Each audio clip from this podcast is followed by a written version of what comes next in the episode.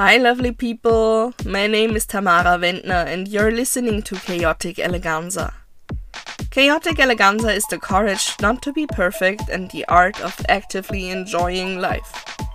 On Instagram, I asked you to vote for the next topic, and you did. Today is all about self love. Chapter 2 Self Love. Many of us are having a very hard time when it comes to loving ourselves truly and permanently. Why is that? And how can we change it? I am of the strong opinion that we do not have to create self love. All of us already possess an abundance of unconditional self love. If you prefer the scientific approach, you could think of it as your evolutionary survival instincts. If you're open for spirituality, you might have other additional associations. Just take what makes the most sense and feels right for you. Isn't it far more motivating to see self love as something that is already there? Of course, there'll be a few of you who will think to themselves, okay, that might be true, but I don't feel any of it. You are not alone with that. So we're gonna play detective. Our love to ourselves is here. Our body, our emotions, our thoughts, Everything is constantly at work for us to not suffer and be well. But the motive doesn't always lead to the right results, and everything is a bit more complicated in reality than it was in theory. With time, we collect blockages that divert our love or block it off totally. When something hinders us from loving ourselves, we must first identify it. There are many ways to enter this dialogue with yourself. Maybe you already have your very own way. You can try free writing or free drawing, or maybe classic meditation. You can also just talk to a person that is close to you and see what comes up. Something that has helped me very much are affirmations. I'm super uncomfortable with affirmations and they have never really helped me. At least I thought so until I learned to use this uncomfortableness as informant. Take a seat in front of a mirror and start to say the following phrases to yourself I am beautiful. I am wonderful. I love myself. If you're like me in the past, the following is going to happen. Immediately, the mean little voice in the back of your head goes off and vehemently tells you that you are wrong and this is ridiculous. Now listen to what this voice has to say because it will give you the reasons why you think you can't allow yourself to love yourself. This is where we become active.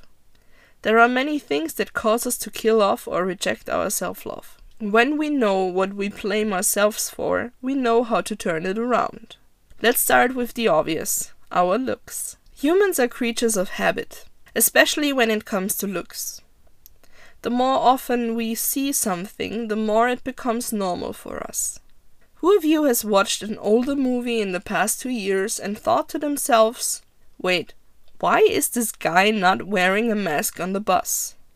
It's amazing how fast we get used to stuff, isn't it? Photoshop, models, TV, and so on influence our perception of normalcy.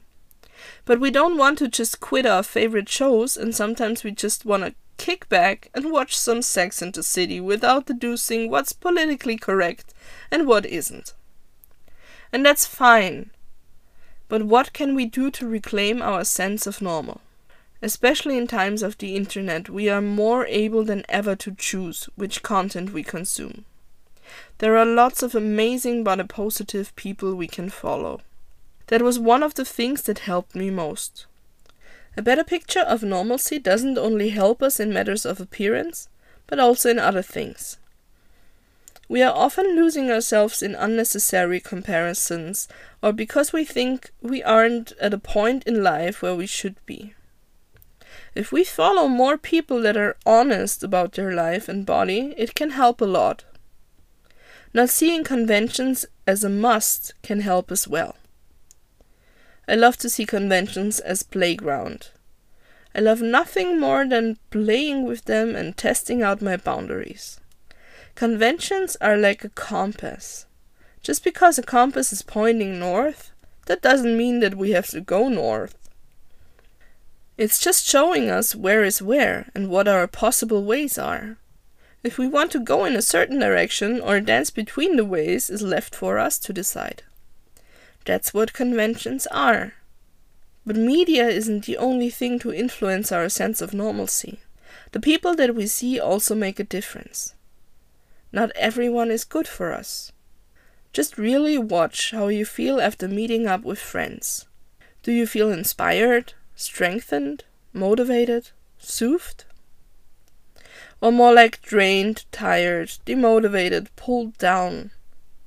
Not every meeting is the same and it is not always that clear, but we are looking for a big picture here.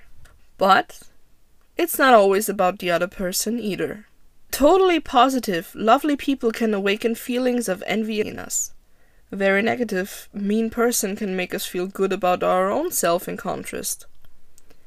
I could fill a whole podcast episode solely on that. But for self love, there's two important questions we should focus on. How do I feel with which people? And whom does that feeling really come from? When you realize that a person is constantly keeping you small and pulling you down, then it might be better to distance yourself from this person. But maybe there's just a whole lot of envy on your end, which leads us up to the next topic. How do we deal with negative feelings? Negative feelings have the right to be here. Let's take envy as example. Envy can really show you the way. Let's say you meet an old friend. Turns out by now she has a husband, kids, and a house. You're very happy to see her, but at the same time you feel an enormous wave of envy coming up. She has a husband, kids, and a beautiful home. You live in a small flat and haven't even graduated from university. What does the envy we feel tell us? What about this lifestyle do we really want for ourselves? Are we yearning for the idyllic family life?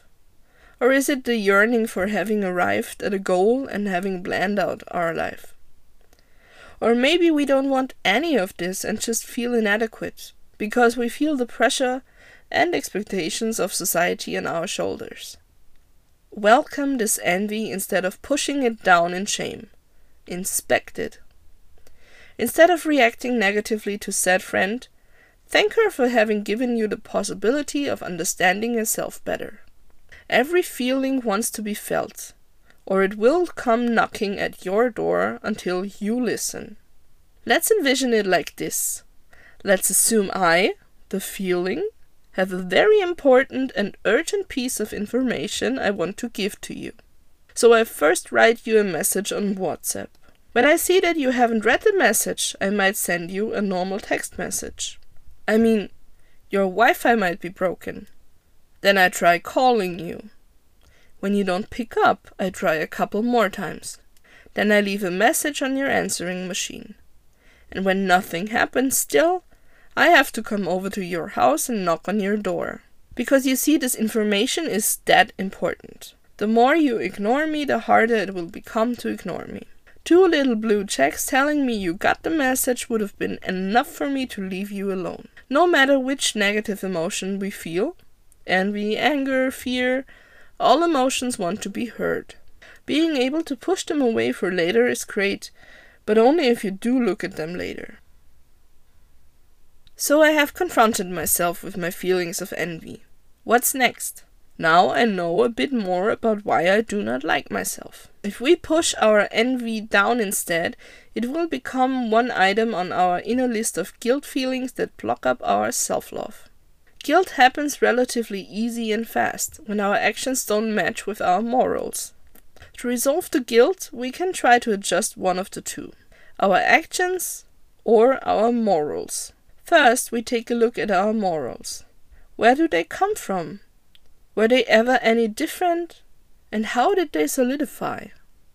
Maybe while growing up we've had a parent who has blamed us for all that went wrong. The guilt that results from that has solidified, and we are now, as grown ups, searching for a way to neutralize that guilt. Maybe someone else in our surroundings is giving us a warped sense of moral that isn't us at all. If you can find anything wrong about your morals, Maybe your actions need adjusting. To make that easier, you need to keep looking forward. It can really help to apologize to people you might have wronged and get absolution. But sometimes we need time to be ready for that. Sometimes we want to be a better person when we apologize, so they know we are serious about becoming a better person. An important factor when it comes to guilt is the guilt we feel over something we supposedly did to ourselves. Especially people who have been really hurt by somebody can blame themselves, like, why did I let them do this to me? Why didn't I fight back? Why didn't I listen to my instincts? Stop. Nobody has the right to hurt you like that. At the time, you have done what you could and thought was right. If you continue to blame yourself for not being able to defend yourself, you weaken yourself instead of becoming stronger, which will lead to more blaming. It's a vicious circle. Give yourself the gentleness you want to see in the world. For a clear consciousness, it is important to really listen to yourself, to realize what you want, to try what you feel envious of in others. When you did this, you become proud of yourself. Wake up in the morning excited and ready for a new day. To sum it up, the more you know yourself, the better you know what blocks and diverts your self love. The more you can free those blocks. Like a lot in life, this skill to love yourself is a muscle that wants to be trained and used constantly so it doesn't wither. We grow and change our whole life. It's not enough to get to know yourself once. You need to keep doing it your whole life. That was episode 2, my loves. I hope I could help improve your ability to love yourself. Like last time, there will be an Instagram Q&A. I'd love for you to also share your self-love tips with the other listeners there. All the love to all of you. Tamara.